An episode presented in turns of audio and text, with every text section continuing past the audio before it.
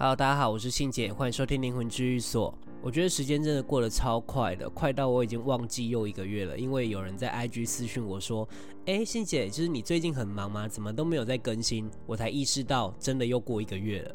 然后呢，我在前阵子才发现，其实我已经录了一百集了，灵魂治愈所已经录一百集了。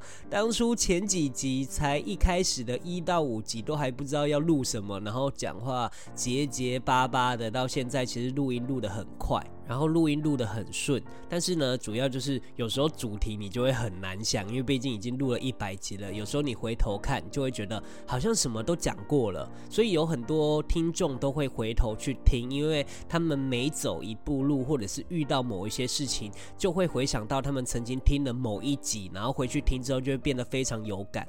然后这阵子也收到很多人的来信，虽然有时候你们的问题很艰难，或者是你们正在面临人生的一些转折点，但希望我给你们的建议是有助于你们的人生。接下来在面对这个问题的时候，可以迎刃而解，说不定转个念啊，或者是呃提供你们一个场合，让你们去尝试或参考看看，也许人生就会变得不太一样。好，那今天呢，我要来更新在之前我有录过的一集，就是我的高中同学。就是大家如果记得的话，就是他的那个睾丸有长肿瘤的那一个同学。我来帮大家重新复习一下好了。当初就是他因为长肿瘤的关系，所以接触到处理因果这件事情。那后来才发现他跟他当时的女朋友呃分手了。那他很想挽回他女朋友，可是就是呃他女朋友没有想要跟他复合，所以人为的努力跟无形的努力，他也尽力的去做了。那剩下来就是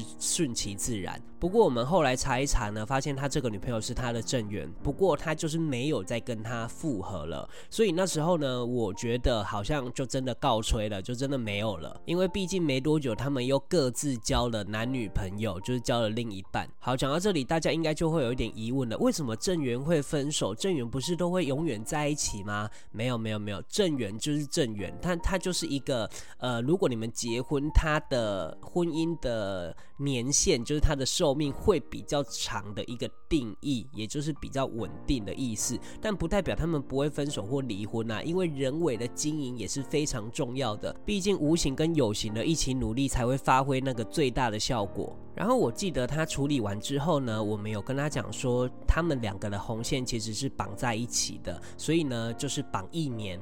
一年的期限，如果在这一年里面你们没有再有后续的话，有可能这个缘分就会错过了。不过我是不晓得他是怎么看待这件事的。后来呢，他交了跟他正缘一个很像的女朋友，而这个女朋友也是同星座。然后去年年底的时候，我就问我高中同学说：“哎，你最近怎么样？感情状况如何啊？”他就跟我讲说：“哦，他已经跟他前女友复合了，就是跟那个正缘复合，已经复合两三个月了。”那我就会很惊讶。因为他们的 IG 上面的现实动态都是，就是近几个月都是他前女友，可是我却认不出来。呃，应该是说。前前女友就是那个正缘，我竟然认不出来，因为我以为是那一个跟正缘很像的那一位女朋友，所以我一直觉得哇，他们两个像到我无法辨认，然后就连他也跟我讲说，他身边的朋友也认不出来他有换过女朋友，所以这几天呢，我就一直在思考一件事情，就是他们其实在这一年内各自交了男女朋友之后又分手。他跟我讲说，他经历的那个新的一段，有点像是学习跟检讨自己的那种过程，因为他觉得他自己改变蛮多的，然后跟这个复合的女朋友，其实感觉上也变得更融洽。所以其实我觉得缘分就是这样子，就是你很难说，呃，说断就断，即使好像你觉得没有机会了，但缘分往往就会莫名其妙的出现。但在这里呢，我想补充一下，就是为什么他可以知道自己的正缘是谁？那是因为他们的红线，还有他们的那个正桃花，红色桃花就已经浮现了，而且他也遇到了，我们才能说。有一些还没有遇到的时候呢，还有一些没有浮现的状况，我们就是压根都不能讲，因为讲了之后有可能会影响到你们去寻找正缘或碰到那个的几率，因为往往事在人为嘛，一个念头就有可能会让你造成遇到或错过的几率，所以不要听了这个故事之后呢，就来问我说我的正源在哪里？我的另一半在哪里？另一半在哪里呢？就是你可以自己去判断的。就是有时候我们自己去观察自己是不是了解这个感情上的一些规则，我们有没有一起进步啊？我们有没有一起成长？然后我们适不适合？他到底是迷恋还是喜欢的感觉而已呢？这些参考的规则我都有录上来跟大家讲过了，所以大家可以回头再听。但我还是要说，不管你是不是遇到正缘，我觉得那都只是一个名词跟迷思。也许它真的就是存在的，可是当你遇到这一个人的时候，你还是得要经营，因为就算你遇到正缘，你不经营的话，还是一样会告吹啊。而且我真的觉得不是每一个人都这么好运的，所以呢，即使我们没有遇到正缘也没有关系，我们就是尽量的让自己变好。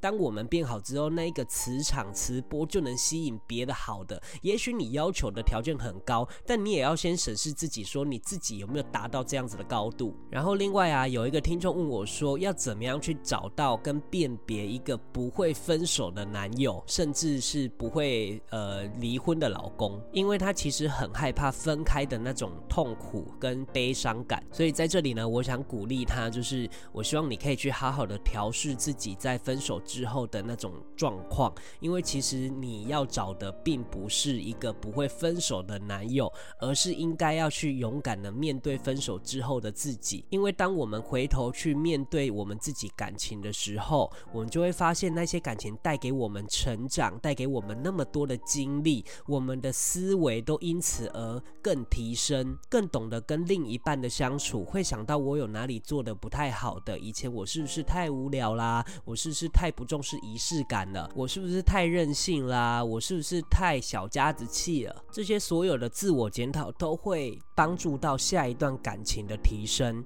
所以呢，有很多人就会跟我说：“哦，我就是做我自己啊。”可是你知道吗？做自己的前提下就是不要伤害到对方，那才是真正的做自己。不要把自己的劣根性全部都展现出来，修掉自己的劣根性，那才是真正的自己。所以在谈感情的时候呢，我希望大家在遇到对象，在辨别对象的同时，应该去了解自己喜欢的跟适合的有什么不一样。可是这时候你就会发现，如果只是适合我啊，譬如说他可以包容我的任性，包容我的脾气，可是我却不喜欢他，那这样当然是也没办法的。所以你就应该要去权衡自己适合跟喜欢的一些比例原则。当你全然喜欢这个人的时候，可是这个人却不适合你，任何的三观啊、兴趣啊、聊天内容啊，都完全聊不来。但是也有那一种我真的很聊得来的，然后但是我却没有那么多的喜欢想跟他在一起，甚至有那种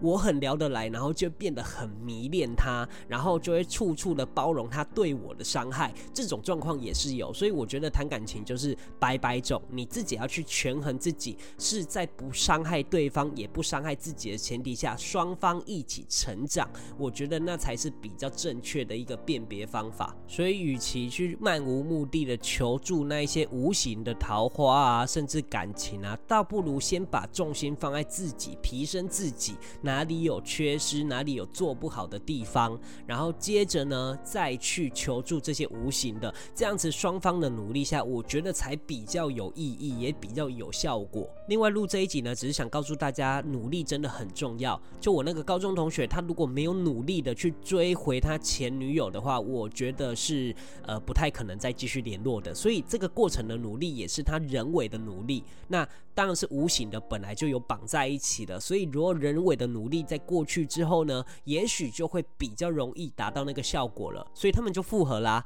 甚至他们现在已经有结婚的打算。所以其实我觉得还蛮替他开心的，因为并不是每一个人都可以这么幸运的遇到自己对的另一半。所以听完这一集的大家呢，我希望你们可以勇敢的去追爱，在追爱的。过程当中去提升自己，如果你的条件在哪里，那你就努力的达到那一个条件，这样你才有资格要求别人，而你的磁场才有可能会吸引更好的人来接近你，这样我觉得是比较合理的。好的，那这一集呢，我就分享到这边。如果大家还没有追踪灵魂居所 IG 的朋友们呢，赶快去追踪。另外，如果你听完信姐录制的节目对你有所帮助或有所启发的话呢，也可以不吝啬的抖内跟赞助灵魂治愈所。最后，最后，希望大家都可以听完这一集之后，勇敢的去追爱。